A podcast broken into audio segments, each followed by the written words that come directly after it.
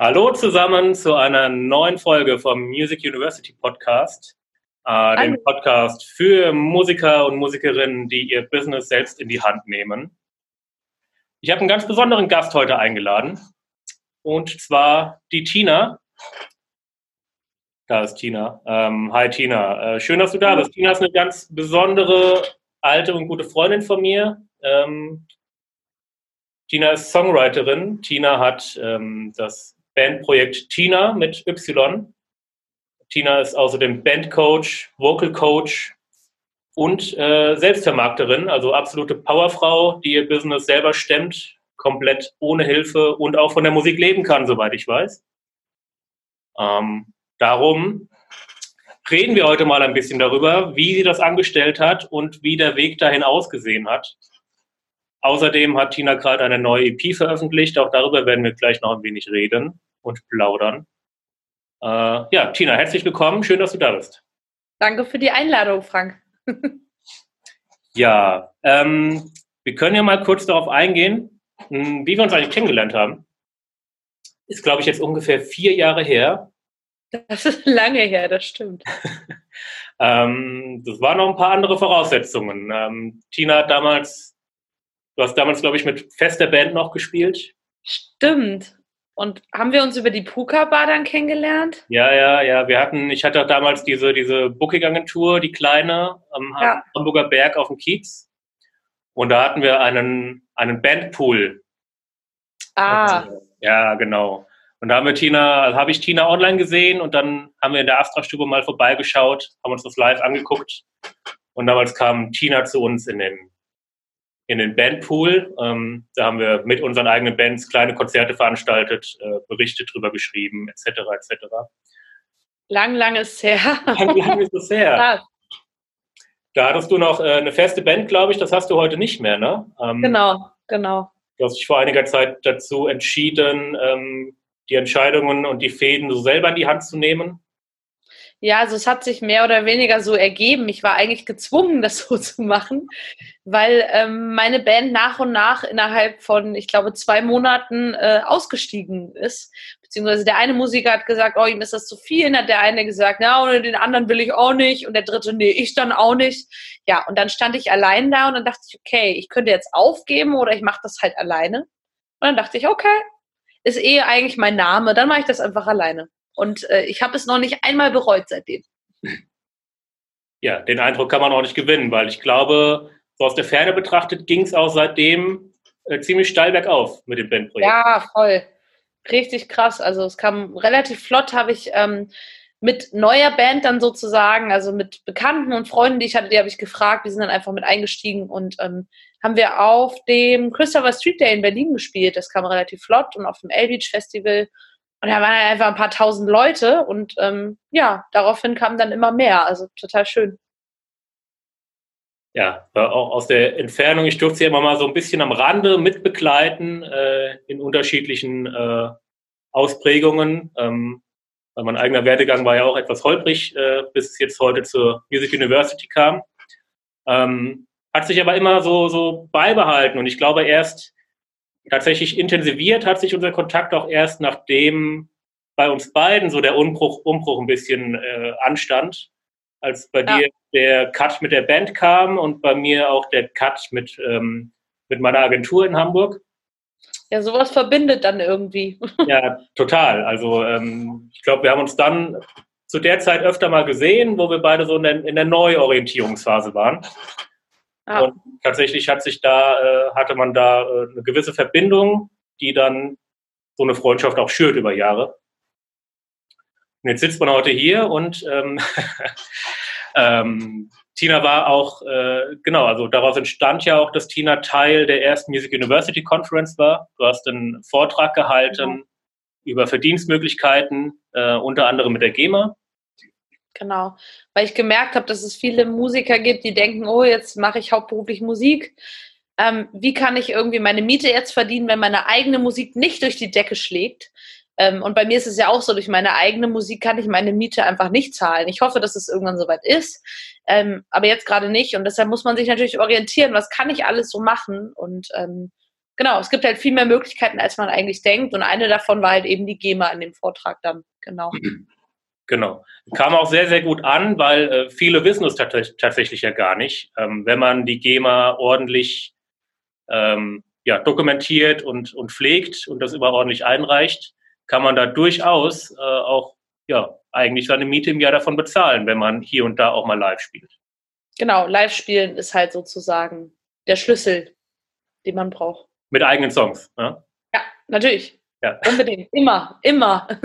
immer mit eigenen Songs. Ja, es wird, wird wirklich unterschätzt, ne? Also. Ja, voll. Und äh, genau, und darum, darum kam das auch sehr gut an und äh, darum haben wir da ja auch noch was in Planung zu dieses Jahr. Ähm, genau. Ähm, da werden wir noch ein paar digitale Inhalte für euch kreieren. Ähm, Lasst euch überraschen. Das wird richtig gut. Genau, da definitiv mal am Ball bleiben. Und wenn ihr Fragen dazu habt, ne, also Tina und ich, äh, könnt ihr auch jederzeit mal ansprechen. Ähm, die Links Immer. findet ihr später hier unten in den Show Notes, wie ihr uns erreichen könnt. Ähm, auch zu Tinas Kanälen. Genau. Ähm, das Thema GEMA ist ein kleiner Baustein. Also gerade der Weg, den wir eben schon angesprochen haben, wie du jetzt äh, dein Bandprojekt, Tina, nämlich ähm, ja, expandiert hast, kann man ja fast sagen. Ne? Ein bisschen ja, neues Konzept, neue Songs, ähm, neue Haarfarben. Irgendwie alles neu. Ja. ähm, ist aber nur ein kleiner Baustein natürlich von dem äh, Gesamtbusiness, was dazu führt, dass du von deiner Kunst auch leben kannst. Ne? Dazu ja. kommt äh, einmal die GEMA, dazu kam ähm, jüngst eine Crowdfunding-Kampagne für die neue EP die du gestart, ja. erfolgreich gestartet hast. Ähm, und nebenher natürlich noch so Dinge wie Vocal Coaching, Band Coaching. Ähm, du hast bis vor kurzem, glaube ich, noch Covermusik auf dem Hamburger Kiez gemacht. Das machst du jetzt nicht mehr, meine ich. Ja, ich mach's, ich mach's noch, aber sehr, sehr selten, also nicht mehr so oft. Aber davor habe ich einfach, keine Ahnung, teilweise viermal im Monat auf der Reeperbahn gespielt irgendwo. Ähm, und irgendwann muss man sich halt überlegen, was man so will im Leben. Das ist ja ähm, bei jedem Menschen so. Und bei mir war es einfach so, dass ich dann gesagt habe, nein, meine eigene Musik braucht noch mehr Priorität. Und ich habe dieses Jahr angefangen, viel mehr auf diese eine Karte zu setzen. Und ja. bisher sieht es aus, als war es die richtige Entscheidung. Und ich hoffe, das bleibt auch so. Ja, es ist einfach so ein, so ein, so ein, so ein kleines, es gibt nicht nur die eine, die eine Nummer, ne, wenn man das irgendwie anschaut, ähm, dass man sagt, ich mache jetzt meine Musik und äh, komme damit irgendwie durch man muss so ein bisschen jonglieren. Ähm Oft, also eigentlich ist es fast immer so, außer man hat irgendwie Glück und wird von früh auf hat man gleich irgendwie, weiß ich nicht, den Label-Deal, den man unbedingt haben wollte, der einen erfolgreich macht. Aber ähm, ich glaube halt, wenn man nie hingefallen ist, kann man auch nicht so weit kommen. Also ich glaube, man weiß auch viele Sachen eher zu schätzen, wenn man sich die Sachen einfach hart erarbeitet hat. Völlig richtig. Und ob der Label-Deal heutzutage überhaupt noch die, die beste Variante ja. ist, ist eine andere Geschichte. Ja. Das stimmt. In Zeiten von Digitalisierung und so weiter. Und ich meine, wir tauschen uns ja auch regelmäßig äh, zu dem Thema aus, äh, welche Möglichkeiten es gibt äh, zum Thema Selbstvermarktung. Das war jetzt auch kürzlich äh, bei, als wir öfter über Promomaßnahmen für deine EP gesprochen haben.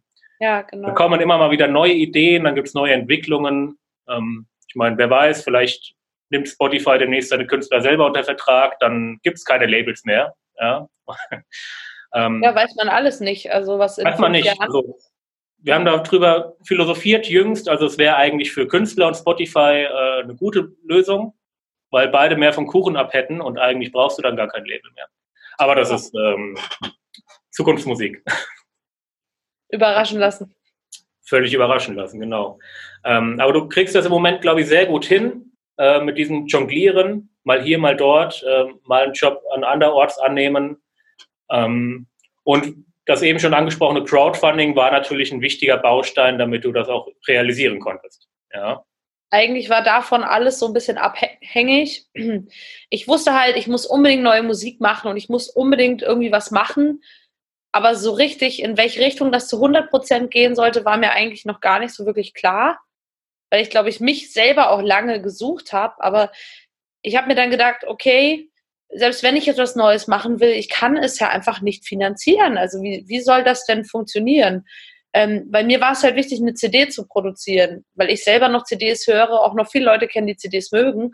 Aber ich hatte keine Lust, irgendwie jetzt irgendwie mit meinem Laptop irgendwas selber aufzunehmen, worin ich nicht gut genug bin, um das irgendwie zu veröffentlichen. Ich wollte es halt ordentlich machen. Und ähm, deshalb habe ich ja dieses Crowdfunding gestartet und dachte, ich probiere das einfach mal. Und ähm, am Ende hat es dann funktioniert. Und äh, nur deshalb kann ich jetzt diese EP halt in den Händen halten, was total schön ist. Es hat natürlich deshalb funktioniert, weil du dir in den vielen Jahren seit, keine Ahnung, Tina gibt es jetzt seit sechs Jahren, das Bandprojekt, glaube ich. Ja, so ungefähr, ja. ja du dir in der Zeit auch, so hart es denn war teilweise und so mühselig das war, du hast dir eine Crowd aufgebaut in der Zeit, Gig ja. für Gig, Song für Song, ähm, die dann auch in der Lage war, das für dich zu stemmen, die auch gesagt haben, ja, Tina ist super und das möchte ich unterstützen. Ja, ich habe halt versucht, jedes Konzert mitzunehmen, was ging. Also von einem Gast im Publikum bis über irgendwie, weiß ich nicht, 10.000 Menschen am, oder 100.000 am Brandenburger Tor. So. Ähm, ich war da halt nicht wählerisch. Ich habe das alles gemacht und habe auch vor einem Gast genauso gespielt wie vor 100.000 Leuten. Und ich glaube, das ist halt wichtig heutzutage, dass man das macht, was man liebt und dass man halt, egal wie viele Menschen da vor einem stehen und wie viele da sind, dass man einfach total Vollgas gibt und sich so halt dann noch eben einfach seine, seine Fans ja auch aufbaut und die Leute, die halt am Ende dafür sorgen, dass ich halt irgendwann vielleicht meine Miete zahlen kann. Ja. Weil sie mich halt unterstützen und weil sie vielleicht, so wie über so ein Crowdfunding einfach, es ist ja so, die Leute gehen ja in Vorleistung und zahlen dann halt ähm, schon das Geld, was sie für die CD später zahlen würden. Und von dem Geld kann ich dann halt das produzieren. Also es haben halt beide Seiten was davon, was ich total schön finde. Die Fans und alle Leute, die das gut finden, haben neue Musik und ich kann es halt verwirklichen. So, ohne irgendwie einen Kredit aufzunehmen, von dem ich irgendwann kein Geld mehr für Essen habe oder wie auch immer so. Und das ist natürlich eine total schöne Sache, aber es war halt auch anstrengend. Also es lief, glaube ich, ich weiß gar nicht, wie lange das Crowdfunding lief, zweieinhalb Monate oder so. Mhm. Und also während der Zeit habe ich halt versucht, echt noch alle möglichen Konzerte zu spielen, mitzunehmen. Ich habe Flyer gedruckt, die habe ich überall irgendwie hingehauen, allen Leuten gegeben. Ich habe irgendwie gefühlt tausend Leute bei Facebook angeschrieben, über irgendwelche Verteilerlisten, Leute genervt, dass sie das doch bitte teilen. Und es war so weit, dass Facebook mich am Ende dann auch erstmal gesperrt hat zum Nachrichtenschreiben, weil ich einfach zu viele Leute angeschrieben habe. So. Aber dadurch kamen echt Leute auf mich zu und meinten, hey, das wusste ich ja doch gar nicht. Mhm. Und ich so, hä? Man sieht es doch gerade auf meiner Seite, sieht man es, auf der Künstlerseite sieht man es, warum habt ihr das nicht mitgekriegt? Ja, irgendwie wurde mir das nie angezeigt. Das ist ja der scheiß Facebook-Algorithmus. Ja. So. Da muss man die Leute, also es ist halt wichtig, direkt ansprechen und denen vielleicht auch vermitteln, ähm, wie wichtig das eigentlich ist. Vor allem, wenn es Leute gibt, die eigentlich die ganze Zeit wollen, wann hast du neue Musik, wann kommt der neue Musik? Dass du halt sagst, die kommt, aber du musst mich dabei unterstützen und dann ist es für uns beide halt einfach total schön. So. Genau. Ja, also es ist eine wunderbare Gelegenheit, ne? Äh, nicht einfach nur Dinge zu posten und dann drüber zu, zu jammern, dass es keiner sieht oder dass, ähm, ja. dass eben nichts passiert. Das reicht halt einfach nicht. Ähm, sich dann hinzusetzen, den Leuten das zu schicken, aber sich auch überlegen, äh, das nicht einfach nur rauszuhauen äh, als, als Link. Ja, genau. Nicht äh, die Leute persönlich ansprechen und vielleicht sogar überlegen, wer man ihn denn persönlich kennt, welchen Mehrwert hat es für ihn oder, oder, oder, oder was kann er dafür bekommen, wenn er mich unterstützt. Ja, äh, voll. Weil das natürlich dann, es darf halt nicht plump rüberkommen. Ne? Und, ähm, ja, der Mehrwert ist ja total wichtig ja, manche reagieren dann direkt oder manche nehmen es halt trotzdem zur Kenntnis. Wenn es aber persönlich ist oder sie es auch nicht interessiert, dann nehmen sie dir das nicht krumm. Ja. Und manche machen halt dann die Fehler, die gehen in Facebook-Gruppen oder in den Messenger und hauen einfach nur blind ihren Link kreuz und quer und dann passiert halt auch nichts. Ja. Es ist halt wichtig, auch einfach zu vermitteln, worum es geht und ähm, dass es halt nicht einfach irgendein scheiß Link ist, sondern dass halt ähm, dadurch einfach dann auch, wie gesagt, man selber hat ja auch was davon. Also ähm, man selber, ich habe auch Crowdfundings schon unterstützt, man selber kann die Musik, die man toll findet, dann auch in den Händen halten oder irgendein anderes Produkt, was, wofür kein Geld ist, um es auf den, irgendwie auf den Markt sozusagen zu bringen, kann ich einfach schon vorbestellen. Und ich will das eh unbedingt haben. Und die Leute haben dann die Möglichkeit, das zu machen. Das ist doch total schön. Also, und so haben halt auch Leute, die einfach nicht viel Geld haben und die einfach nicht irgendwie, äh, weiß weiß ich, wie viel auf dem Konto haben, halt auch die Möglichkeit, sich zu verwirklichen, was ja auch schön ist. Und du hattest auch ganz tolle Ideen, glaube ich, in Crowdfunding für so Exemplare wie mich, die halt heute auch kein, ich kaufe mir keine CDs mehr, ich bin so ein, so ein, so ein Streaming-Opfer mittlerweile geworden. ähm, aber dafür Leute, für so Leute hast du auch tolle Angebote, wie zum Beispiel äh, zusammen Döner essen gehen bei Kerzenschein. ja, also wir haben halt natürlich so Standardsachen gemacht, wie irgendwie ein T-Shirt und eine oder eine Postkarte von der Tour oder man konnte natürlich auch einfach nur Karma sich bestellen. Ähm, aber dann haben wir halt überlegt, ah, irgendwas, das habe ich zusammen mit äh, Sandra, meiner Videofrau, gemacht. Ähm, die hat mir da total bei geholfen. Und ähm, dann haben wir überlegt, was kann man denn noch anbieten? Weil wir wollten irgendwas haben, was nicht, was einfach nicht jeder macht und was vielleicht dadurch auch irgendwie was Besonderes ist.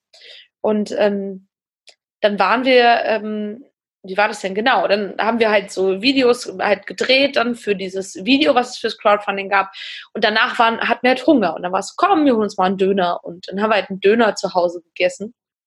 Ähm, und saßen dann irgendwie am Tisch, haben diesen Döner gegessen, haben überlegt, warum bieten wir das nicht einfach an? Ich hatte, glaube ich, sogar noch eine Kerze an auf dem Tisch. Dann meinte ich, ey, Candlelight-Döner. Wie geil ist das denn? Und dann dachte mir einfach, ja, fett lass doch einfach Candlelight-Döner anbieten oder für diejenigen, die halt auch kein Fleisch essen, ähm, irgendwie dann Falafel oder so, Candlelight-Falafel, also irgendwie sowas in der Art. Und ja, es war total lustig und ich dachte eigentlich nicht, dass wirklich jemand das irgendwie dann auch haben will, aber irgendwie es hat total funktioniert und es war auch ausverkauft dann. und es war schön, ich habe dadurch echt mit mich mit äh, Leuten halt auch mit denen ich so privat ja irgendwie keinen Kontakt, aber die ich halt auch nicht kannte, getroffen und ähm, auch voll nett unterhalten. Also irgendwie hat man auch neue Leute kennengelernt dadurch und halt ähm, auch einen ganz anderen Einblick, so glaube ich. Die haben einen ganz anderen Einblick in mein Musikerleben so bekommen, aber ich auch in deren Leben und das fand ich halt total schön. Ja, wundervoll. Ähm, das war die. Also ich, ich habe, glaube ich, sogar noch mal zwei nachgelegt. Ne? Ich glaube, der Döner war ja. ausverkauft, dann gab es noch mal einen Nachschlag. Genau. Weil Dachte, er so ach komm, na gut. ähm, oder auch, äh, du hast zum Beispiel, glaube ich, auch angeboten, dass du einen persönlichen Coversong für die Leute aufnimmst. Ne? Also genau. einen Song, den also, sie nicht aussuchen konnten. Ich war ja. schwer in Versuchung kurzzeitig. Ähm, einmal, einmal Tina mit Atemlos auf Video wäre super gewesen, aber. Ja, ich bin sehr froh, dass es niemand gewollt hat. Also ähm, Nachhinein dachte ich auch, oh, das hätte ganz schön schief gehen können. Naja, aber es lief gut. Aber man kann, glaube ich, äh, zusammenfassend sagen, ähm, eine, eine mühselig und liebevoll aufgebaute Crowd in Kombination mit ähm, intelligentem äh, Marketing, auch ohne Budget ist vieles möglich, auch heute noch, auch über Facebook und Instagram. Ähm, kann man auch ohne Werbeanzeigen noch und ohne den Leuten massiv auf den Sack zu gehen, eine Menge erreichen. Ja, wenn man sich vorher eine Strategie überlegt, wenn man überlegt, äh, wem schicke ich es und mit welchem Grund schicke ich es den Leuten. Ja, ähm, voll. Und natürlich auch mit, mit ein paar individuellen Ideen, mit ne, was, was die Leute halt sonst nicht bekommen können ähm, draußen. Ja? Äh, sowas wie du das mit dem, mit dem Candlelight-Döner gemacht hast, ist natürlich eine beste Möglichkeit, mal irgendwie seinen, seinen Star von der Bühne auch mal persönlich kennenzulernen. Und ja, und ich finde es halt auch wichtig bei so Sachen, dass es halt auch einfach authentisch ist. Also, immer, ähm, immer. Ja. Immer. ja. Und, und, und die Kombination aus all dem hat dann dazu geführt, dass du ähm, doch eine sehr respektable Crowdsumme da eingespielt hast, glaube ich. Ne? Ja, das waren am Ende dann so viereinhalbtausend Euro. Ähm, es ist natürlich, es ist, hört sich am Anfang dann richtig viel an. Ähm, aber es bleibt natürlich ein bisschen weniger übrig, weil ja auch so Gebühren dann noch dazu kommen, wie Bankgebühren, ähm, die Plattform, über die das lief, Start Next, natürlich braucht die auch einen Anteil so dafür, dass die überhaupt das möglich gemacht hat. Und, und jetzt, das kommt jetzt auch noch, ich muss jetzt noch Steuern darauf zahlen. ähm, also es sind schon nochmal so Sachen, die davon abgehen und so, aber im Großen und Ganzen ist es echt eine mega Möglichkeit gewesen und hat mir so den Weg gewappnet, dass ich jetzt einfach eine EP aufnehmen konnte. Und jetzt ist sie da. Ja, ja endlich. Und heißt Dynamit. Die Dynamit-EP, genau. Ähm, auch da, das, das hat ja mit dem Crowdfunding nicht aufgehört. Ne? Dann ging es an die Produktion, ähm, an die EP-Produktion, an die Musikvideo-Produktion. Ähm, und der Weg war auch nochmal sehr, sehr steinig. Ne? Ich habe ähm, viel, viele schlaflose Nächte, äh, viele überworfene Ideen, ähm, mhm. Lange Set im Studio und ähm, du warst in, äh, in einem Studio in Hamburg, ne? Ähm, Glaube ich. In allen möglichen Studios. also ich würde nicht sagen, dass die EP jetzt in einem Studio entstanden ist. Ähm, also ein Teil, der Gesang ist auf jeden Fall und, ich muss gerade überlegen, Gesang und ähm, Bass und noch so Klavier, Synthi-Sachen und Background Vocals sind äh, entstanden bei Kai Petersen, der das produziert hat im Studio. Ähm, der hat so eins, den Heide, Hamburg und ähm, ja, die anderen Sachen sind teilweise entstanden. Das Schlagzeug ist in den Chefrock-Studios entstanden, das hat Paul da eingespielt. Und die Gitarren hat Peter Keller halt ähm, überall eingespielt. Also auch im Chefrock-Studio, aber dadurch, dass er halt mit Maffei auch noch zu der Zeit unterwegs war, hat er die halt da, wo er gerade war, hat er einfach mal aufgenommen und uns geschickt. So. Und deshalb ähm, finde ich es eigentlich ganz schön, weil es so sich aus so vielen Puzzleteilen zusammensetzt und man nicht sagt, ich bin jetzt fünf Tage in diesem Studio, da entsteht alles, sondern es hat einfach so viel Flair von so, von so vielen Menschen, die mitgewirkt haben, von verschiedenen Studios, von verschiedenen Herangehensweisen auch. Und das ist irgendwie schön.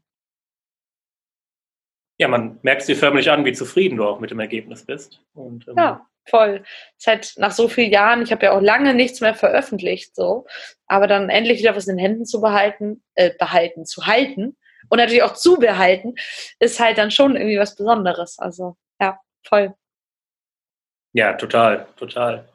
Und dann war das ganze äh, Baby fertig, ne? Und dann ging es, ähm, glaube ich, mit gleichem Stress weiter mit der Musikvideoproduktion. Ähm, auch das genau. Video kann sich, auch das Ergebnis kann sich sehr, sehr sehen lassen, kann ich nur empfehlen. Äh, China mit Y und Dynamit bei YouTube eingeben. Oh, äh, sollte jeder mal gesehen haben. Hm. Ja, und das ist tatsächlich sogar während der während der letzten Produktion noch entstanden. also ich hatte halt, ähm, wir hatten halt alles aufgenommen und haben dann halt schon das Video gedreht, obwohl noch nicht alles äh, komplett fertig war. Also wir haben das so zeitgleich überlappend gemacht. Ähm, Eulmann, der hat das gemischt und gemastert, die EP. Und der hat halt schon mal so grob was geschickt, dass man das halt für den Videodreh nehmen kann, äh, um am Ende dann aber den richtigen, fertigen Song dann drauf zu packen. Also es ist alles zeitgleich entstanden. Deshalb war es schon ein sehr anstrengender Weg und auch äh, natürlich trotzdem auch viele schlaflose Nächte, weil es läuft halt nie alles glatt. Das dauert ja dann, also es ist dann doch, vor allem wenn man das alles so selber macht, die Fäden in den Händen hält, ist es total schön. Aber es ist auch verdammt anstrengend und ähm, ja, das merke ich jetzt, wo das Release rum ist, so ein bisschen, dass mein Körper so uh, erstmal schlafen eher programmiert ist. Aber ähm, ja, es hat sich alles gelohnt und das ist, finde ich, das Wichtigste. Man weiß, wofür man das macht und es macht Spaß. Und vor allem, ne, du hast alles äh, selber gestalten können, genauso ja. nach deinen Vorstellungen, äh, die Aufnahmen, die ganze Optik, die Verpackung, äh, die Release-Show auch, die dann kam. So ja. anstrengend das ist, ähm, so erfüllend ist es dann auch, wenn es dann alles irgendwie erreicht ist und du kannst draufblicken und kannst du sagen, ja, das ist meins, das habe ich gemacht. Das ist schon ein krasses Gefühl.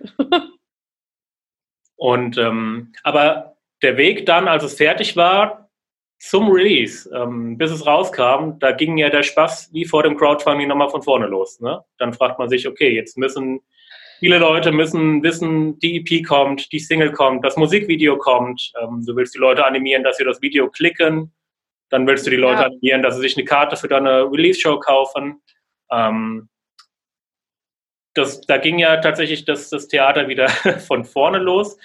Der, der, der, der der Weg, den du da gewählt hast, war aber, glaube ich, ähnlich wie der zum Crowdfunding, ne? um die Leute dann daraufhin ja. zu Ja, ich habe ganz, ich habe halt wirklich, also als das Musikvideo zur ersten Single, die auch Dynamit heißt, wie die EP rauskam, Ende August, habe ich halt wirklich äh, tagelang da gesessen und habe halt irgendwie überlegt, okay, was kann ich jetzt machen, wie kriege ich das beworben, wie kriege ich das Leute das sehen, weil wie gesagt, durch diesen ganzen Facebook-Algorithmus und alles, man, man sieht einfach nicht mehr so schnell was. Und wenn dann halt auch kein großes Budget dahinter steht, womit man nochmal fett Werbung machen kann, ja erst recht nicht. So.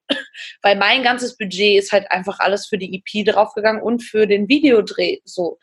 Ähm, aber nicht jetzt nochmal für Promo. Und deshalb muss ich natürlich gucken, was kann ich mit wenig finanziellen Mitteln irgendwie machen, um Leute zu erreichen. Und das war halt auch Leute anschreiben. So, diesmal wurde ich nicht gesperrt, das hat diesmal geklappt. ähm, aber ich habe halt auch zwischendurch noch so ein bisschen Covermusik gemacht und habe in Wolfsburg und Braunschweig gespielt und habe tagsüber bin ich zu Ikea gefahren, habe mich dort in die Cafeteria gesetzt, weil ich wusste, ich habe da WLAN, ich kann dort was essen und was trinken und saß dann einfach da fünf Stunden am Stück so von meinem Laptop und habe halt Werbung gemacht. So, also es war schon krass. Und ähm, fürs Release-Konzert auf jeden Fall auch nochmal. Also von irgendwie zig Stories bei Facebook über Leute anschreiben, über ähm, Plakatwerbung hatten wir in Hamburg, es hing überall das Plakat und so. Also Newsletter habe ich dann endlich auch mal gemacht. Ähm, ja, das war schon echt viel Arbeit und ich bin gerade auch ein kleines bisschen froh, dass ich jetzt auch mal durchatmen kann. Ähm, natürlich nicht so lange, weil ich jetzt schon weiter plane, aber ähm, ja, so ein bisschen Druck ist jetzt doch auch ein bisschen abgefallen, was ganz schön ist. Ja, genieß es, solange es andauert. Ne? Das wird, ähm, oh ja, mal sehen, wie lange. aus eigener Erfahrung kann ich sagen, so zwei, drei Tage und dann verfällst du wieder in völligen Aktionismus für neue Projekte. Ja, ich, ich merke das jetzt schon so ein bisschen. Also ich gönne mir jetzt mal irgendwie nächste Woche noch mal ein paar Tage, wo ich äh, mein Handy mal ausmache und meinen Laptop und wirklich einfach mal äh, auch Social Media Detox und Fernseh Detox und alles, was es gibt und keine Ahnung, den ganzen Tag einfach ans Meer fahre oder in die Sauna gehe oder einfach nichts tue, ist auch schön ja, kann ich nur, kann ich nur schwer empfehlen. Ich äh, komme selber gerade aus so einer kleinen Auszeit. Äh, wir waren vier Tage in Bayern in einem Schweigekloster ohne, ohne Handy, ohne Internet. Voll gut. Am ersten Tag war das völlig verstörend tatsächlich. Da mhm. merkst du erstmal, wie oft du instinktiv zum Telefon kreist, äh, ohne Grund. Ja, einfach nur so, aus Langeweile, weil du an der Kasse wartest, weil du, keine Ahnung, ist richtig schlimm. Also, ähm, und natürlich dann in dem Job, also als Musiker dann auch, aber ja auch für dich, du bist ja auch darauf angewiesen. Also, du kannst ja eigentlich nicht mal eine Woche deine E-Mails nicht checken. Eigentlich geht das nicht, weil, geht. ähm, also es ist schwierig. So. Es geht. Doch, geht schon. Ja. ja, aber wenn, also ich bin dann so, ich denke, wenn dann ein wichtiger Gig rankommt oder irgendwas, ähm, dann ärgere ich mich natürlich, wenn ich es nicht sehe. Und wenn das dann schon vielleicht danach weg ist oder keine Ahnung. Aber, aber ich glaube, das ist auch so, man muss sich da einfach trainieren, ein bisschen, oder? Total. Ja, das voll. ist wirklich nur diese, dieser, also ich sag mal, wenn, wenn man schon sehr viele E-Mails bekommt, einmal am Tag sollte reichen, wenn man sich da eine feste Zeit für setzt und nicht stündlich. Ne? Und ähm, ich empfehle auch dann, das E-Mail-Postfach zwischendurch immer zuzumachen. Ja, es gibt nicht, nicht, nichts, was dich mehr ablenkt als äh, reinkommende E-Mails oder, oder Push-Benachrichtigungen von irgendeinem Messenger.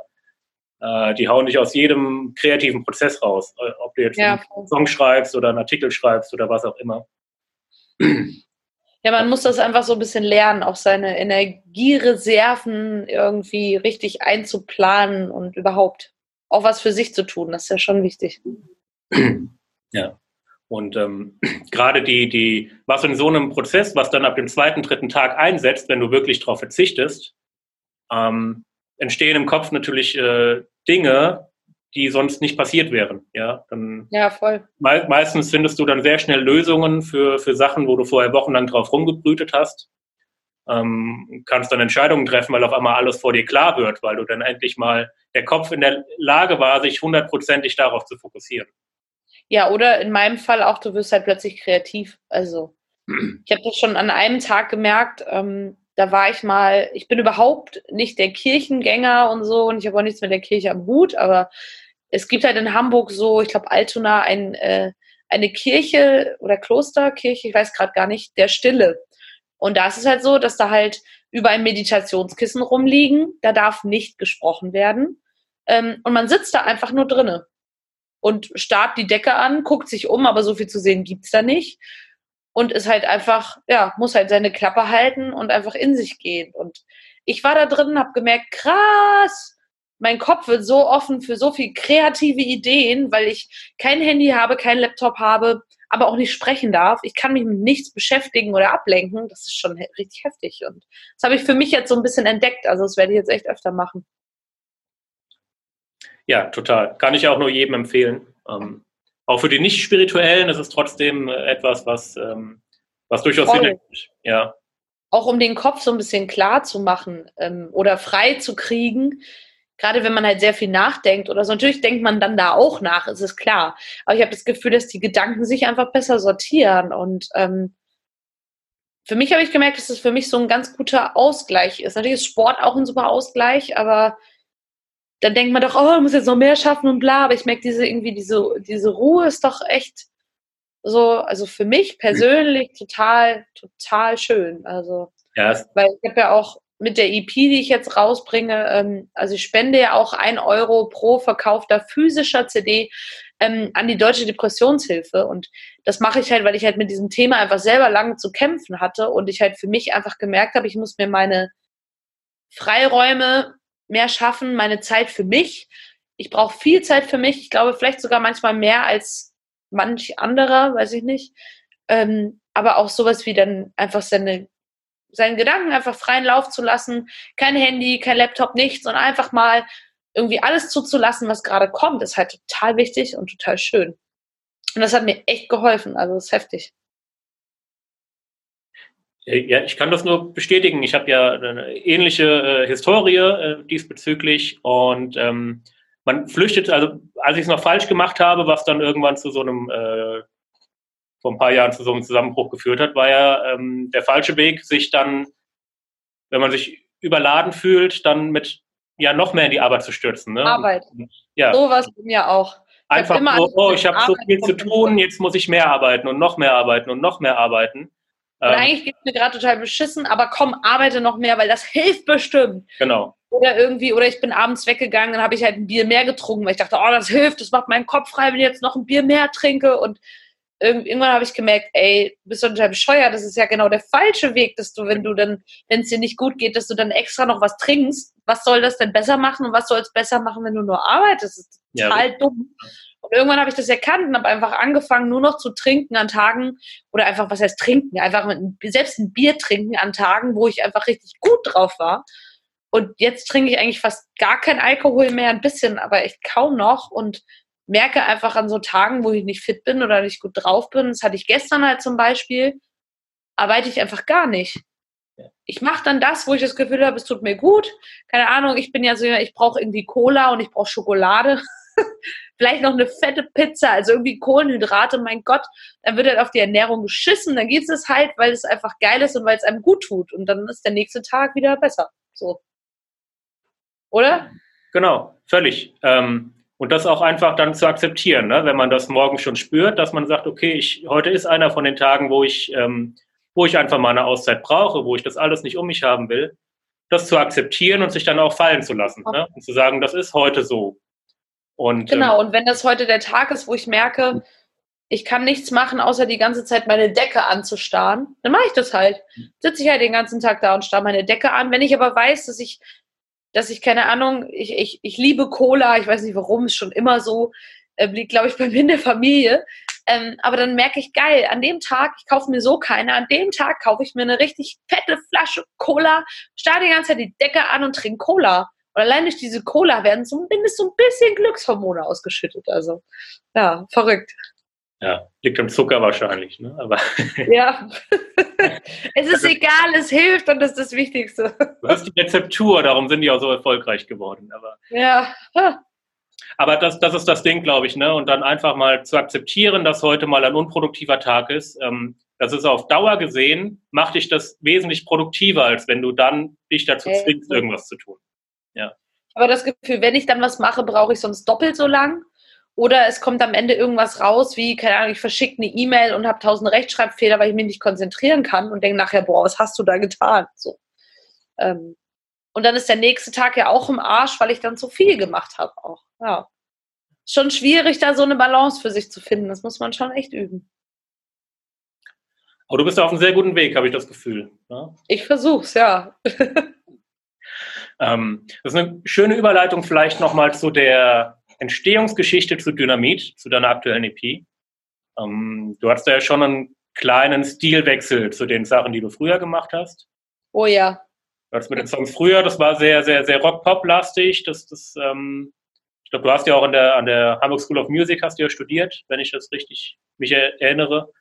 Und ähm, das waren schon sehr, also die, die ersten, erste EP, das waren sehr gute Songs, die wirkten aber schon sehr, ähm, ja, nach Reißbrett produziert, würde ich jetzt mal sagen. Ne? Also schon so in, in, in klassischer Songwriter-Manier, wie man das eben lernt an der, an der Hochschule. Ja, genau. Und irgendwie, also ich will diese EP nicht missen und auch nicht die Songs da drauf, aber ich habe über die Jahre gemerkt, dass das nicht mehr ich bin. So. Es ist natürlich auch, es ist ja nicht nur von mir entstanden, wir waren ja eine ganze Band, es lief alles in Bandregie, das heißt, jeder tut seinen Kuchen dazu. Ähm, und dazu ist es ja eh nie zu 100% ich, weil ja auch noch von anderen Leuten was kommt, was auch in Ordnung war. Aber ich mhm. habe in den letzten Jahren einfach gemerkt, dass es nicht das ist, wo, wo mich der Weg hinführt und wo ich wirklich zu 100.000% glücklich bin und was zu 100% einfach mich selbst widerspiegelt und meine Person und meine Musik und auch so mein Stil. Und ich wusste auch lange nicht, was mein Stil ist, ehrlich gesagt. Ich habe ja viel durch diese Covermusik. Dann habe ich ähm, irgendwann angefangen, ganz viele Akustikgitarre zu spielen und habe ähm, Akustikgigs gespielt. So. Und dachte, ey, vielleicht machst du eine Akustikplatte nur mit Akustikgitarre. Dann habe ich aber während den Gigs gemerkt, irgendwie, ja, ist nett, aber irgendwas fehlt mir. Aber ich wusste einfach nie, was mir fehlt. Das ist richtig schlimm. Und dann, ich glaube, dadurch, dass ich das Geld für das Crowdfunding hatte, hat es so ein bisschen den Druck rausgenommen, dass ich auch irgendwie vielleicht auch irgendwas machen muss, wo ich weiß, es verkauft sich gut, damit ich das Geld wieder reinkriege, blöd gesagt. Ist ja bei man, es gibt ja Bands, bei denen das so ist. Also zum Glück nicht alle, aber es gibt das. Und das ist aber nie das, was ich wollte. Und ich wollte einfach so ein bisschen hoffen, dass ich mich finde und das mache, wo ich einfach 100 Prozent dahinter stehe und was wirklich nur ich bin. So. Und dann habe ich halt damals Kai, der war mit mir ähm, auch dann äh, damals in der School. Und den habe ich irgendwann angehauen, weil ich wusste, dass er aus, er kommt aus verschiedenen Genres, ursprünglich aus dem Punk, ähm, hat aber auch Rock gemacht, hat aber auch äh, ein Akustikduo, Lisa und Kai, ähm, die dann so Singer-Songwriter eher poppige Sachen machen. Und ich wusste, ha, so jemand, der mehrere Stile vereint, ist, glaube ich, jemand, den ich brauche. So weil ich einfach nicht weiß, in welche Richtung ich gehen will und einfach nicht, auch nicht nur in eine Richtung gehen möchte. Und wir haben uns dann eingeschlossen im Studio und ich habe halt plötzlich gemerkt, okay, das, was wir gerade machen, ist genau das, was ich machen will, lustigerweise. Wir haben uns irgendwie so blind verstanden beim Schreiben. Das hatte ich noch nie, total krass. Ähm, deshalb werde ich jetzt mit ihm auch noch mehr schreiben, definitiv. Und ich habe halt gemerkt, diese nicht komplett also es ist ja schon alles super produziert und super gemacht, aber es ist trotzdem in manchen Punkten noch so ein bisschen rough. Also wir haben halt so ein paar punkige Attitüden da drin, die eher aus dem Punk kommen. Dann haben wir irgendwie Sachen drin, die wie Pirouetten, der Song. Der ist dann eher ein bisschen poppiger veranlagt, was ich aber auch total schön finde. Und ich habe über die Jahre schon gemerkt, dass ich eigentlich so Synthi-Sachen irgendwie geil finde, aber ich wusste nie, was, wie, wo. Ähm, dann haben wir das einfach mal ausprobiert und haben dann plötzlich bei Meine Zeit ist nicht um zum Beispiel noch so ein Synthi irgendwie am Anfang eingebaut, wo ich nachher dachte, boah, wie geil, das ist genau das, was ich wollte. Und ich habe halt über die Jahre auch schon viel so ähm, auch Rap-Sachen gehört, wie ähm, ich habe ganz viel Casper gehört. Ich war eigentlich so ein riesen Casper-Freak. Fand das alles total geil, habe das alles mir bei Konzerten angeguckt. Ich habe es mega abgefeiert. Aber auch so ein bisschen so entspanntere, ruhigere Sachen, so wie Shakusa oder so. Ich fand das immer alles total geil. Prinz Pi habe ich früher gehört und dann war es halt so, dass ich dann mit keinem Studio war. Wir haben halt Dynamit, den Titelsong geschrieben und ich hatte ihm vorher so gezeigt, was ich noch so höre und er meinte, hey, warum machen wir denn nicht auch mal was mit schnellerem Gesang? Wenn das doch die Sachen sind, die du hörst, könnte man das doch mal probieren. Und ich so, hä, kann ich das überhaupt? Keine Ahnung. Ähm, ich weiß nicht, ob das gut klingt. Ich glaube nicht, wie das halt so ist dann. Ähm, und er so, ach komm, lass einfach mal machen wir haben ja jetzt einen Text, wir haben grob eine Melodie, nimm mal das Mikro, mach einfach mal. Und dann habe ich einfach irgendwas gemacht und plötzlich haben wir gemerkt, geil, das funktioniert ja. Und irgendwie passt es voll und irgendwie bin das auch ich. Und so kam das alles, ja. Verrückt. Jetzt bist du sprachlos. nee, gar nicht. Ich habe das gerade genossen, wie man dir wieder äh, beim letzten Satz so anmerkt, wie, wie, wie, wie tiefenentspannt und zufrieden du mit dem Ergebnis bist und mit dem Entstehungsprozess. Ja, Voll. Wie, wie du dich da quasi ja völlig äh, selber ausdrücken konntest. Ähm. Ja, und ich habe halt auch währenddessen schon gemerkt, als es jetzt dann fertig war, dass ich schon im Gedanken wieder bei den Songs danach war.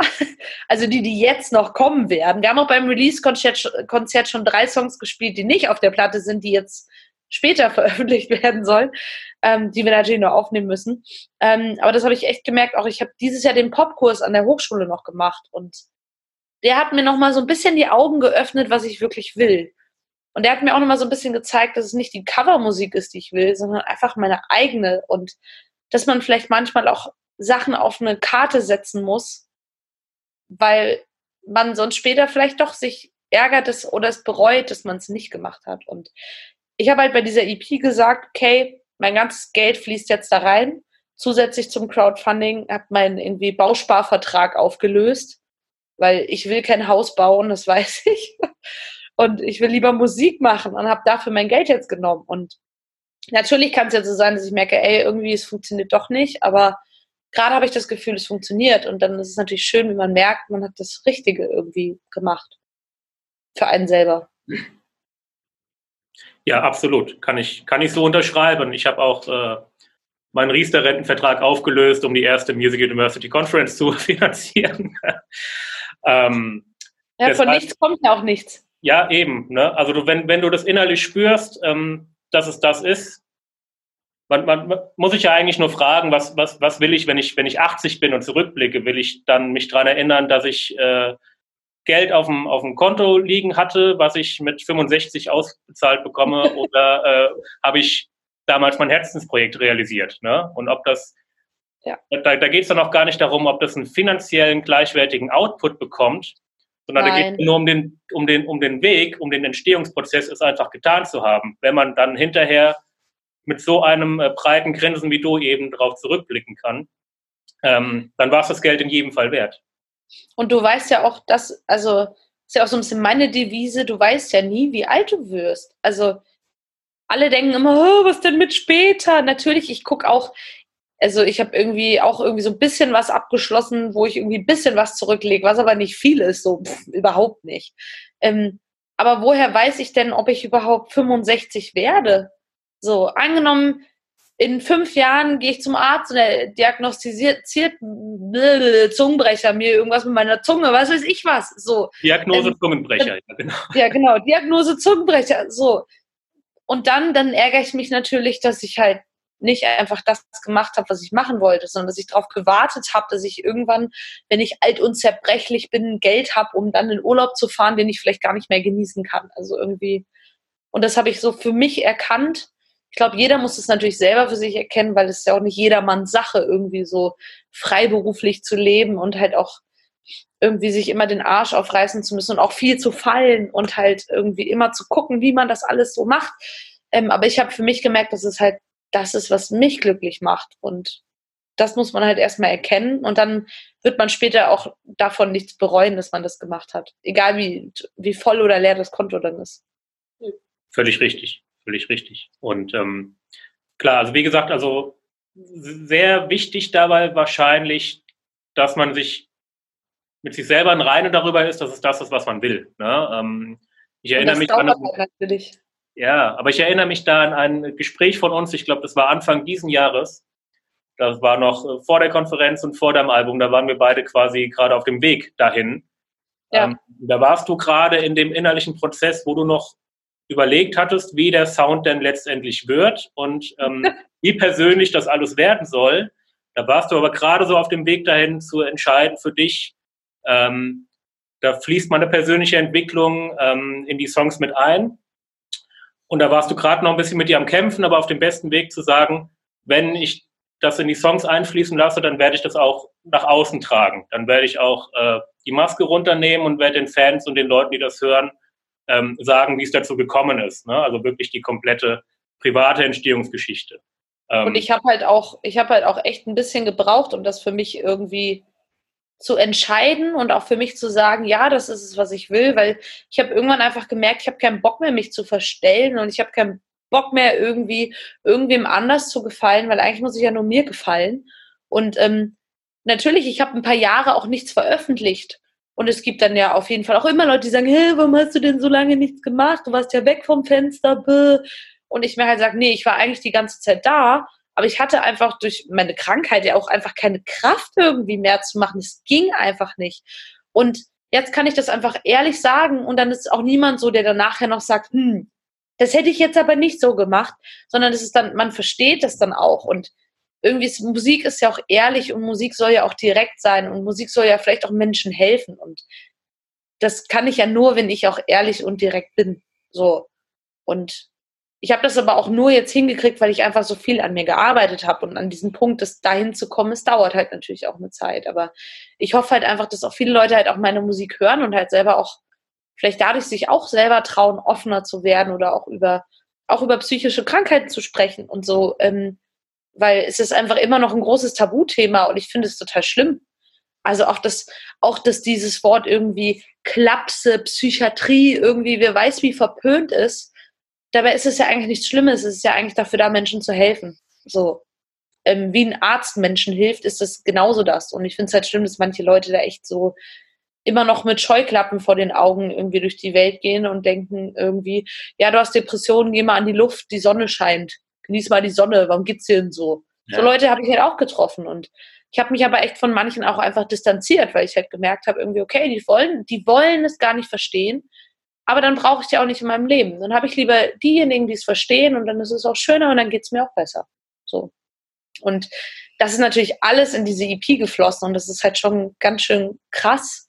Und deshalb ist es für mich auch so ein kleines Lebenswerk halt irgendwie auch, weil ich damit ja auch so diese ganzen letzten Jahre auch verarbeite und es ist natürlich nicht so, dass also sind jetzt sechs Lieder drauf, dass da jeder Song jetzt davon handelt, irgendwie wie schlecht es mir gerade ging oder so.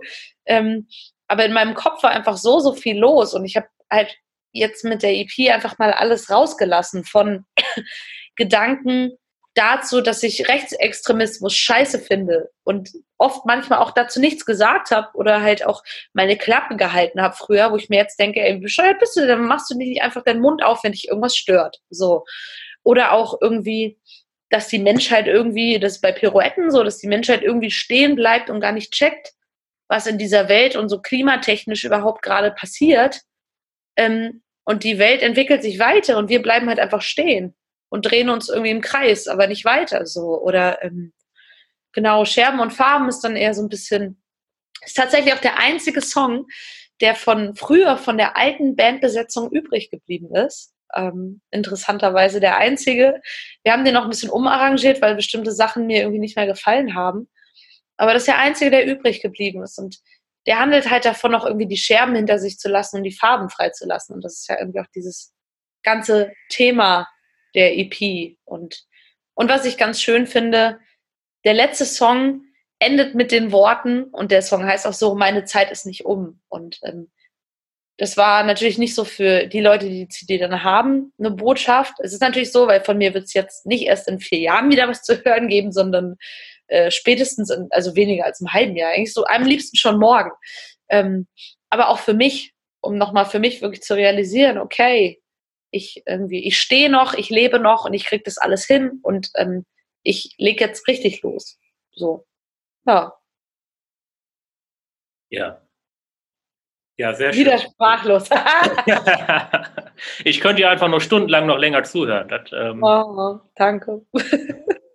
Nein, aber das ist, äh, spiegelt so wunderschön wider, ähm, dass die ganzen Ängste, die man meistens davor hat, ähm, ähm, wenn man sich überlegt, teile ich das jetzt mit der Öffentlichkeit, ne, diese, diese privaten Dinge, ähm, gerade wenn, oder, oder, oder trage ich wirklich meine Meinung nach außen? Ich meine, gerade so Themen Depressionen, ähm, ähm, ähm äh, hier das, das Politik. Natürlich, das politische Thema natürlich äh, zwei Themen, mit denen du auf jeden Fall äh, polarisieren wirst.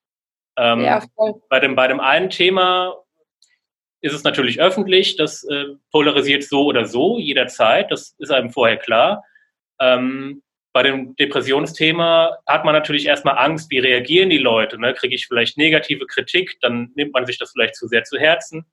Oh ja. Mhm. Aber ich denke, sowohl bei dem, bei dem einen wirst du gemerkt haben, ähm, dass die das Feedback sehr viel positiver war, als du es befürchtet hast vorher. Und ja, total. Also ich möglicherweise sogar mehr hilfreich, als, als dass es dich runtergezogen hätte hinterher. Ich habe so kurz überlegt und dachte, okay, dadurch, dass ich ja auch ein Euro pro CD spende, dachte ich, okay, damit mache ich mich wirklich ganz schön nackig. Ja. Ähm, und habe mich so, auch als ich das dann für mich entschieden habe, schon so ein bisschen so dachte, äh, ähm, wer weiß, was dann kommt, was ist mit dir los, hast du einen Knall im Kopf, keine Ahnung, man malt sich irgendwelche Sachen aus, das ist richtig spannend, das ist ganz schlimm, man malt sich irgendwas aus und hat irgendwelche Bilder im Kopf, die dann tatsächlich am Ende alle nicht eintreten. So. Und ich habe kein einziges negatives Feedback deshalb bekommen. Das ist ja das Krasse, aber man denkt immer, hm, hm, mhm. ähm, und es polarisiert dadurch ja auf jeden Fall, weil es natürlich auch Leute gibt, die damit nichts anfangen können. Oder die halt, es gibt ja auch viele Menschen, die selber Probleme haben und sich das nicht zugestehen wollen oder eher eingestehen wollen und halt deshalb ein Problem damit haben. So. Ähm, und bei dem Politischen ist es ja zum Beispiel auch klar gewesen, dass das polarisiert und es ist auch okay, wenn es dann Leute gibt, die deshalb sagen, finde ich scheiße. Eigentlich würde ich die Musik hören, aber es ist politisch. Nee, dann auf keinen Fall. Aber ich habe echt für mich einfach gemerkt, es ist mir egal. Ich wollte früher mal jedem gefallen und jetzt gefalle ich einfach den Menschen, die wollen und die halt nicht. Die haben dann halt Pech gehabt. So, aber man braucht einfach nicht eine Million Menschen in seinem Leben. Man braucht einfach die Menschen, die wirklich treu sind, die Musik hören, die zu Konzerten kommen, die das gut finden, was man macht. Und wenn das dann irgendwie nur 100 sind oder 50 sind, ist es auch egal. Ja. Aber du wirst dann auch natürlich merken, sowohl mit dem einen als auch mit dem anderen Thema, du wirst unterschiedliche Reaktionen kriegen. Mit ja, dem voll. einen Thema hast du dafür gesorgt, dass du 100% authentisch bist in allem, was du tust. Und im anderen äh, Thema zeigst du halt ganz klar Flagge.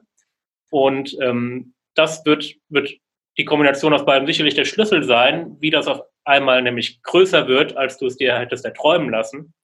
Ähm, weil also erst wenn diese, ich weiß es ja nicht. Ja, aber erst wenn diese, diese öffentliche, wenn du negative Kritik ist die beste Kritik, die du eigentlich kriegen kannst, wenn die Leute anfangen, sich über dich das Maul zu zerreißen. Weil dann hast du nämlich Relevanz und dann ähm, entstehen manchmal Dinge, die du vorher nicht absehen konntest. Ich hoffe trotzdem nicht, dass es so schlimm wird, weil ich mir dann genauso den Kopf zerreiße. Ich muss schon so gucken bei irgendwie also weiß ich nicht, natürlich gucke ich mir dann noch so YouTube-Kommentare an oder so und dann sehe ich da irgendwas drunter, wo ich denke so, hä? Ähm, hätte man jetzt auch netter formulieren können oder krieg irgendwelche Nachrichten von, na, die Musik, die du früher gemacht hast, die fand ich ja richtig cool. Das, was du jetzt machst, ist, klingt ja nach Radio. Bäh. Wo ich mir dann aber auch denke, also der Kommentar, ich habe es jetzt noch nett formuliert, der war echt böse. Ähm, also es war eine private Nachricht, es war nicht mehr öffentlich, hat sich derjenige wahrscheinlich nicht getraut. Ähm, wo ich mir dann aber auch denke, ähm, ich finde Kritik immer super. Ich bin sehr offen auch dafür, wenn jemand hey, sagt, hey, ich fand das so und so cooler aus dem und dem Grund. Finde ich immer voll in Ordnung, wenn jemand sagt, hey, das ist so und so. Aber dieses, was ja im Internet oft vorkommt und auch deshalb auch so viel Mobbing und sowas, ist dieses von wegen, das ist scheiße. Oder irgendwie, das klingt wie ein schlechter Über, äh, Überrest von Silbermond, hat mir jemand drunter geschrieben wo ich mir dann dachte, irgendwie, erstmal, das, was dich stört, nenn es doch und versuch mir doch vielleicht zu helfen, dass, wenn ich das möchte, ich das vielleicht annehmen kann und daraus was machen kann. Aber dieses Mobben und so ist einfach, also ich finde das richtig schlimm und das ist halt auch durch, wie gesagt, durchs Internet diese Anonymität einfach immer schlimmer wird. Ich finde es mhm. schrecklich und bei diesem Silbermond-Kommentar habe ich, ich habe selber kommentiert, weil ich es halt auch ein bisschen lustig fand, ähm, dass Silbermond mir halt einen Song geschenkt haben, den sie nicht haben wollten, weil mein Gott, dann klingt es halt so danach. Ich will nach niemandem klingen, wenn halt jemand Schubladen braucht, okay, dann kriegt er diese Schubladen. Aber man muss sagen, Silbermond waren erfolgreich. So. Und demnach ist es eigentlich gar kein Diss, sondern sogar fast ein Kompliment. Absolut. Ja, und ähm, auch nie vergessen, es gibt Menschen, die gehen nur aus dem Grund ins Internet, um irgendeinen äh, Punkt zu finden, an dem sie rummeckern können. Ne? Das dann, äh und das finde ich so schlimm. Das sind aber die Leute, die vielleicht auch eine Therapie auch mal nötig hätten. Aber naja. Die Muss sich das manchmal eingestehen wollen und dann wieder was zu meckern haben. Ähm. Ja, oder einfach vielleicht macht sie glücklich, andere zu mobben. Aber das ist auch, sollen sie machen, ich muss nur selber aufpassen, dass ich mir das alles nicht zu sehr zu Herzen nehme und dass alle anderen, denen es halt genauso geht, das einfach auch so machen. Deshalb, ich kann verstehen, dass Leute, die wirklich im Rampenlicht stehen, irgendwelche Fernsehstars, keine Ahnung, dass die sich so Sachen auch gar nicht mehr angucken. Weil das ist ja ein ganz anderer Ausmaß als bei mir, das sind jetzt irgendwie da zwei, drei Sachen. Bei denen ist es ja, wer weiß wie. Und dass die sich davon wirklich abschotten, kann ich echt verstehen, weil es gibt ja wirklich Leute, die daran halt auch einfach kaputt gehen oder kaputt gehen können. Was haben wir hier für ernste Themen, ey? So sieht das aus, ja. Aber, aber erfrischend, wie du eben damit umgehen kannst. Und ähm, auch das ähm, ist nochmal der Fingerzeig an alle, die vielleicht mit ähnlichen Dingen zu kämpfen haben. Ähm, steh zu dir selber ne, und versteck dich nicht und ähm, trau dich, sei mutig. Trau dich und wenn du es nicht selber schaffst, äh, nimm dir Hilfe und ähm, versteck dich nicht zu Hause und verschweig es, weil dann hast du auch, auch du die Möglichkeit, das alles selber in die, in die Hand zu nehmen. Ja. Voll. Es ist ja auch so, die deutsche Depressionshilfe hat ja zum Beispiel ein Telefon, wo du einfach nur anrufen musst. So, wir können das ja sonst auch nochmal verlinken, wenn du möchtest, Frank. Stimmt, ja klar. Ähm, also es gibt da ja auch irgendwie, es gibt immer Möglichkeiten. Man muss sich halt nur einmal trauen, so mutig sein, sich das einzugestehen oder sich wirklich bei Freunden Hilfe zu suchen. So war es bei mir halt auch. Ähm, und es wird die richtige Entscheidung sein, da was zu tun, weil es halt dein Leben einfach irgendwann wieder gut macht oder besser macht oder dich zumindest selber wieder glücklicher macht oder überhaupt glücklich macht. So. Total. Ne? Das ist ein schöner Appell zum Abschluss und ich denke, es hören ja viele Künstler und Musiker primär diesen Podcast hier und ähm, äh, ich glaube, gerade in den Bereichen ist es nicht unüblich, also ist es sogar sehr relativ weit verbreitet. Ja. Ähm, und das hat einfach das, das was mit der Veranlagung auch zu tun. Ne? Das künstlerische Hirn ist ähm, sehr aktiv und ähm, darum entstehen gerade in dem Bereich öfter halt auch so, so äh, wie nennt man das, Uneinigkeiten in dem eigenen Oberstückchen. Ja. Ich kenne es selber und ähm, nur der Appell, es ist nichts Schlimmes. Ja, es ist teilweise sogar eine Begleiterscheinung, ähm, weil gerade in kreativen Köpfen so, so viel los ist, dass man das manchmal nicht alles unter einen Hut kriegen kann. Und diese kreativen Ideen, die man hat, die kommen halt oft auch dadurch.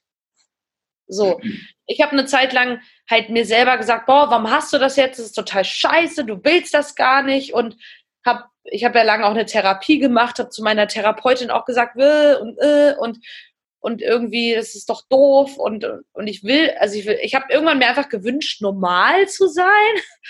Und dann meinte meine Therapeutin damals, das bleibt mir immer noch im Kopf, die meinte, na ja, aber ihre kreativen Ideen schöpfen sie doch daraus. Sie können ja das, natürlich ist es keine Gabe in dem Sinne, weil es ja auch eine Krankheit ist. Aber man kann es ja in der Hinsicht als Gabe sehen, dass man dadurch einfach so kreativ sein kann und diesen ganzen Input bekommt und diese ganzen Textideen, weil der Kopf einfach so gestrickt ist und weil da so viel passiert. Und ich glaube, das ist halt das Positive, was man sich da rausziehen muss und wie man vielleicht einfach dann so so psychische Sachen einfach kanalisieren muss in Musik oder vielleicht gar nicht Musik, kreative Sachen. Das ist ja oft so in Malen, in Gedichte schreiben, in Singen, egal wie gut man in was ist. Also ich glaube, das ist halt super, sich da irgendwie so, so irgendwie so einen Trichter zu suchen, wo man das halt irgendwie reinfüllt.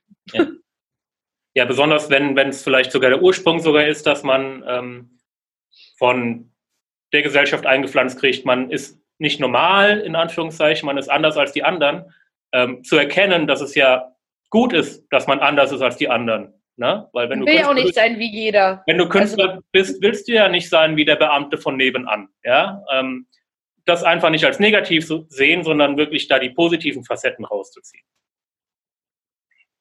Ja, und sich dann ein Ventil oh. zu suchen, um das irgendwie rauszulassen, ob das jetzt im Schreiben ist oder äh, in, in anderen Tätigkeiten. Total. Nur nicht in der Arbeit. oder auch nicht in Alkohol. Nein. Nein, das wäre, äh, kann ich bestätigen. Hil hilft nur für den einen Abend, nicht darüber hinaus. Nee, echt nicht. Ja, Nein, Tina, wundervoll, dass, äh, dass wir hier so persönlich geworden sind nochmal. Ähm, vielleicht noch eine letzte Frage, bevor wir zum Ende kommen. Hm. Schlechte Zeiten haben wir alle mal. Der eine mehr, der andere weniger, gerade wenn es mal nicht so läuft. Als äh, Künstler, als Freischaffender, ähm, wenn vielleicht äh, auch das, das wenn es mit dem Geld mal nicht so läuft, wenn man in, in kreativen Löchern steckt, wenn man vielleicht irgendwie nicht so recht vorankommt. Wie gehst du persönlich damit um, um dich wieder da rauszuziehen, um dich selber zu motivieren, um dich wieder ähm, auf Spur zu bringen? Ah, ich finde es tatsächlich mega, mega schwer, weil ich selber merke, dass es auch manchmal noch so ein Problem von mir ist, dass ich auch nicht weiß, was ich dann mache und mich manchmal dem doch so hingebe, weil ich bin halt auf den einen oder anderen Tag manchmal schon so, dass ich denke, irgendwie, ah, ist doch alles scheiße, was ich mache. Also wie oft ich überlegt habe, diese EP gar nicht zu veröffentlichen und wie oft ich überlegt habe, das alles hinzuschmeißen, das ist echt schon richtig schlimm. auch in Momenten, wo ich irgendwie kein Geld hatte und dachte, boah, jetzt geht dein Geld dahin und wenn es nicht klappt, dann wann zahlst du dann Essen und so. Ähm, man muss sich tatsächlich überlegen, was so hilft. Ich habe halt oft mich dann auch, wo wir wieder beim Thema Öffnen sind, ich habe das zum Beispiel meiner besten Freundin erzählt, immer, und meinte, und sie war diejenige, die immer meinte, hey, das ist doch totaler Quatsch, das ist doch richtig geil. Und so. Sie hat mich wirklich nochmal so gepusht, dass ich dachte, hey, auch wenn jetzt irgendwie eine Durststrecke ist, egal in welchem Bereich, die hat mich motiviert, das zu machen. Und wenn ich sie dann nicht hatte oder irgendwelche anderen Freunde, habe ich halt ähm, tatsächlich, wo ich gemerkt habe, was mir hilft, ich ähm, habe ja schon erzählt, dass ich dieses Jahr diesen Popkurs gemacht habe an der Hochschule. Und es hat mir mega viel gegeben und mir auch mega viel gebracht, was so Kreativität angeht und auch Songwriting und auch mir hat nochmal gezeigt, was ich wirklich will. Also ich habe da echt gemerkt, okay, du wusstest immer, du willst deine eigene Musik machen, aber du wusstest, du willst noch mehr damit machen. Und ich habe echt an Tagen, wo ich gemerkt habe, oh, wie komme ich denn über diese ganzen Durchstränge, was mache ich, wie motiviere ich mich jetzt, habe ich mir tatsächlich Videos davon angeguckt, von meinem Auftritt, wo ich wusste, dass der cool war und ich auch mit zufrieden war und habe mir diese Videos angeguckt und ich habe gemerkt, dass sich meine Stimmung geändert hat zu, oh, es war ja richtig cool, jetzt hast du Bock, jetzt musst du weitermachen. Also irgendwas suchen, was hilft. Sei es irgendwelche Freunde anhauen, die einen motivieren, wenn man es selber nicht kann. Sei es vielleicht auch eine, habe ich auch mal irgendwann gemacht, eine Liste zu schreiben, worauf man total stolz ist und was man kann vielleicht, um sich daraus wieder Motivation zu schöpfen oder irgendwelche Momentaufnahmen anzuschauen, Fotos, Videos von Sachen, wo man richtig glücklich war und wo man richtig gemerkt hat, das ist der richtige Weg. Und das holt einen, also mich persönlich, immer wieder zurück zu dem Weg, den ich eigentlich gehen will. Sehr Oder hast du da noch, hast du da noch irgendwie was also anderes kann, für dich gefunden? Ich kann meine Technik vielleicht noch ergänzen, wobei ich das alles unterschreiben würde, was du gerade gesagt hast. Ähm, also ich, ich versuche es, ich werde das auch gleich im Anschluss machen, weil ich nämlich selber gerade in so einem kleinen Kreativitätsloch stecke. Ähm, ich werde danach äh, den Flugmodus im Handy kurz noch anlassen, werde mal eine Stunde im Wald spazieren gehen und ähm, versuche dann immer mal so zwei Schritte aus mir rauszukommen. Also ich quasi den eigenen Körper verlassen, also kurz mental ähm, ja. und, und, sein ganzes Treiben und sein ganzes Leben mal so kurz von oben zu betrachten ähm, mit der Frage, warum mache ich das eigentlich alles? Sich das einmal wieder vor Augen zu führen, weil ähm, es gibt ja einen Grund, für die meisten zumindest, die, die äh, freischaffend tätig sind, warum sie das tun, was sie tun. Ja. Und, und sich das einmal kurz zu vergegenwärtigen, warum man das tut und ähm, was, was das übergeordnete Ziel ist, was man verfolgt damit. Und wenn man sich das wieder klar macht, dann sind meistens diese, diese kleinen Alltagssorgen auch wieder wie weggeblasen. Ne? Also das, was einen meistens so struggelt, ist so in, in, in einer Woche oder einem Monat meistens ähm, kein Thema mehr. Und alles, was, was dich in einem, in, einem, in einem Jahr nicht mehr groß interessieren wird, darüber musst du dich heute nicht äh, abartig aufregen. Ne? So, sondern einmal kurz den Blick aufs große Ganze legen und dann geht man die Sache wieder mit einer, mit einer ganz anderen spielerischen Leichtigkeit auch an. Falls du denn äh, dieses übergeordnete Ziel hast, ne? also wenn du das nicht hast, dann macht es Sinn, darüber mal kurz nachzudenken, ähm, wo man vielleicht in fünf Jahren stehen möchte. Und aber wenn man das klar vor Augen hat, ähm, kann man sich damit auch ganz gut wieder erden, ne? gerade wenn, wenn dann der ja, Alltag ein Stück weit überrollt hat. Das ist doch schön. Und das dann in Kombination mit meinen Ideen und dann ist es doch perfekt. Wollen wir es hoffen. hoffen. Und wenn die Zuhörer noch, noch äh, keine Ahnung, Fragen dazu haben, können sie uns ja gerne kontaktieren. Oder äh, Ideen. Ideen auch sind wir sehr offen für, ne? Äh, für, für. Man wächst ja auch gerne jeden Tag weiter und, und lernt gerne dazu. Ähm, Konstruktiv aber, wo wir beim Thema von vorhin waren. Natürlich. Konstruktive Kommentare. Kommentiert am besten hier unter dem YouTube-Video oder dem Podcast äh, eure Gedanken dazu. Ähm, genau. Wir, wir kommentieren das gerne zurück und tauschen uns da gerne zu aus. Ähm, ja, ansonsten bleibt mir zu sagen, Tina, vielen Dank für das offene Gespräch. Ähm, Sehr gerne und danke für die Einladung. Ja, sehr, sehr gerne. Ähm, ihr, ihr, werdet Tina wiedersehen. Wie gesagt, äh, wir bereiten was vor zum äh, Thema Geld verdienen mit der GEMA. Ähm, Tina wird auch bei der nächsten Music University Conference am 25. und 26. April 2020 dabei sein. Äh, findet ihr hier den Link unten drunter. Ähm, ebenso zu Tinas Kanälen, zu unseren Kanälen und auch die, wie besprochen, die äh, Nummer zur deutschen Depressionshilfe werde ich da auch noch mit draufnehmen. Mhm. Ja, dann sage ich Tina vielen Dank und ähm, auf die nächsten Jahre guter Zusammenarbeit. Gleichfalls. Weiter, weiterhin alles Gute für dein Projekt auf deinem Weg. Wir werden das weiter verfolgen und auch promoten. Juhu! alles klar. Dann macht's gut, du Tschüss. auch und bis zum nächsten Mal. Tschüss.